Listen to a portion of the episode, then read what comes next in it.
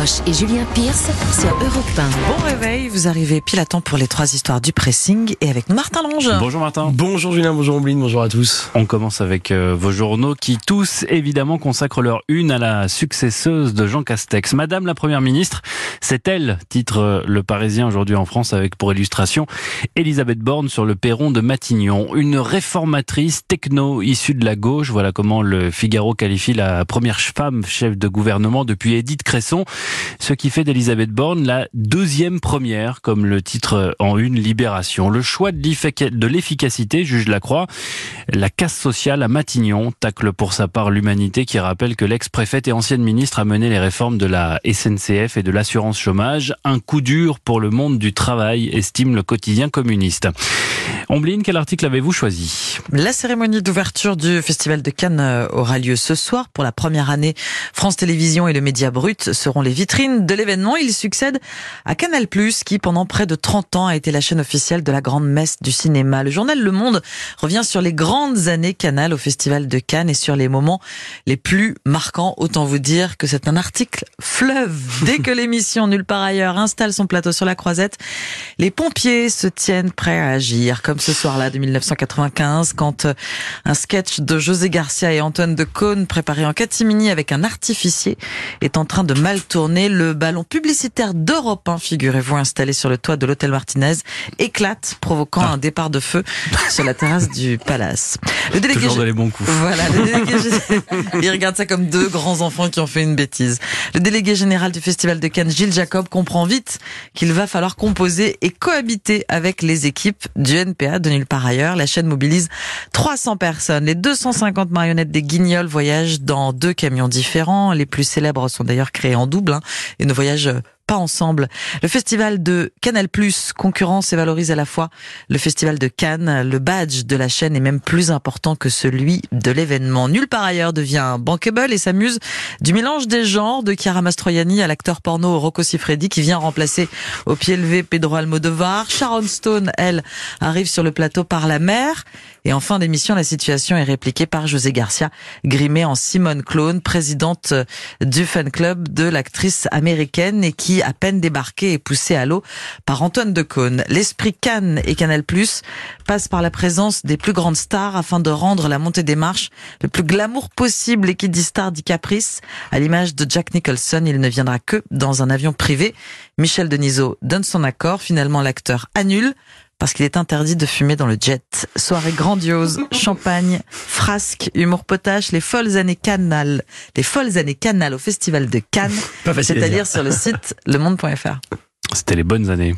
Ah, c'était, bah, ça a On duré. s'amuser. Ça a duré un peu moins de, un peu moins de 30 ans en tout. Merci beaucoup, euh, Ombline Martin, à vous. Oui, tout autre chose hein, avec une performance hors du commun, celle de Lakpa Sherpa. Alors son nom ne vous dit rien, mais cette Népalaise de 48 ans vient d'escalader l'Everest pour la dixième fois. C'est la première femme à réaliser cet exploit.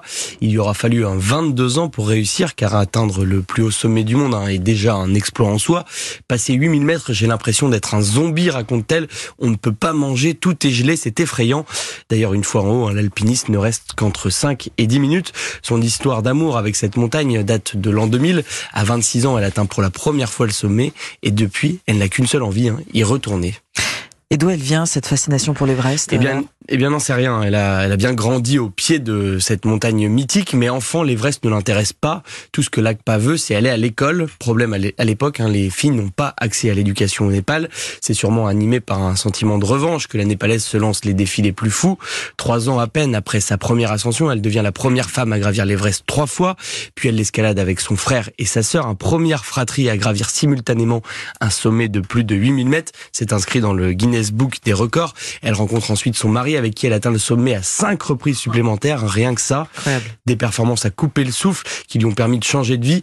Adieu le job de femme de ménage hein, dans une grande surface. L'Akpa Sherpa vit aujourd'hui aux États-Unis. Elle assume d'être devenue un modèle. Hein. J'ai l'impression d'avoir changé la culture Sherpa, le statut des femmes népalaises, dit-elle. Je n'abandonnerai jamais. Je veux que les jeunes femmes n'abandonnent pas. Son prochain défi pourrait être le K2, hein, le deuxième sommet le plus haut du monde, situé à la frontière entre la Chine et le Pakistan. Une montagne réputée encore plus difficile difficile à gravir. Et pourquoi pas s'attaquer une onzième fois à l'Everest, mais cette fois avec son fils et ses filles, qui est Lakpa Sherpa, cette femme qui a gravi pour la dixième fois l'Everest. C'est à lire sur le site de West France. 10 ascensions de l'Everest, euh, c'est conséquent. Avec euh, oxygène ou sans oxygène? Alors ce n'est pas précis dans l'article, mais Mm. effectivement c'est un détail important parce que c'est pas du tout le même, le même exploit. C'est pas, ouais, effectivement le, le même délire entre guillemets pour parler de John. Ouais. Euh, même si effectivement Il y a- pas de délire, ascension avec non, euh, non, euh, ascension avec oxygène, ça reste une, ça reste. euh, C'est quand même compliqué, hein. Super On s'y aventurerait pas. non. Enfin peut-être vous Julien, mais Non, non, non, non, non, ça va. Je, je reste où, où je suis. Je vous propose, merci Martin, je vous propose pour ma part un article plus terre à terre, un article du Figaro qui se penche sur les récents déboires de Netflix et les solutions mises en place pour redonner du peps au fameux Tadam de la plateforme. Car après une décennie de croissance insolente, le géant du streaming a perdu 200 000 abonnés dans le monde au premier trimestre et s'attend à en voir 2 millions supplémentaires lui tourner le dos dans les mois qui viennent. La faute euh, à une concurrence de plus en plus féroce, Disney+, Amazon Prime, Canal Play, Apple TV+, OCS, Salto, HBO Max, je reprends mon souffle. Et à la fin, des restrictions liées au Covid qui nous poussent euh, à sortir davantage, voir des amis, aller au cinéma ou au théâtre, bref, à retrouver une vie normale. Netflix doit donc réagir et les pistes envisagées pour rebondir ont de quoi interpeller. Selon le Figaro, la plateforme explorerait euh, sérieusement la possibilité de diffuser des programmes en direct, des émissions de divertissement, de télé-réalité et de spectacles de stand-up, voire des jeux télé au cours desquels le public euh, serait amené à participer en votant à l'aide de sa télécommande. L'idée derrière ces euh, programmes live, créer des rendez-vous pour mieux fidéliser le public. Autre nouveauté dans les cartons, la fonction directe, déjà expérimentée en France depuis le 5 novembre dernier. Il s'agit d'un flux en temps réel, identique pour tous les utilisateurs et qui permet d'enchaîner les épisodes de différentes séries, émissions ou documentaires disponibles sur le service. Je récapitule. Netflix veut diffuser en direct des émissions de divertissement, des jeux, le tout sur un canal identique pour tout le monde où l'utilisateur n'a pas la main. Netflix vient de réinventer la télé. Exactement, voilà, bonne bonne vieille télévision. Pour sortir de l'ornière, Netflix est en train, sans l'admettre, de recréer la petite lucarne en reprenant tous ses codes. Avouez qu'il y a de quoi sourire, tant le géant du streaming s'est positionné ces dernières années comme l'anti-télé à papa, morne, rigide, en clair, has-been. Le mimétisme avec les chaînes de télévision traditionnelles est encore plus frappant quand on sait que Netflix euh, penche actuellement sur des offres euh, d'abonnement moins chères avec des programmes entrecoupés de Ah oui. publicité. Là aussi, ça nous dit quelque chose. Netflix n'est d'ailleurs pas la seule plateforme de vidéo à la demande à prendre ce tournant. Amazon Prime euh, retransmet déjà des matchs de Ligue 1 en direct et des rencontres nocturnes de Roland Garros. Il y a quelques semaines, Disney Plus avait également diffusé en live aux États-Unis la cérémonie des Oscars. Une première expérimentation euh, concluante de l'aveu du service si on met de côté la gifle de Will Smith. D'ailleurs, en parlant de, de performance scénique, euh, Disney vient d'acquérir les droits de Danse avec les stars, divertissement qui a été diffusé depuis trois décennies aux États-Unis sur la chaîne de télévision ABC.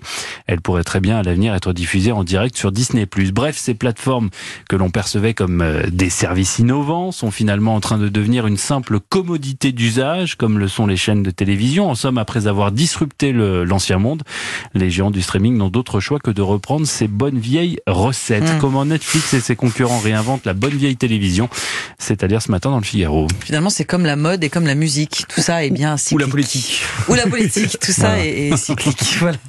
Merci Julien. Et merci Martin. On se retrouve dans 40 minutes pour le sport. À tout à l'heure. À tout à l'heure.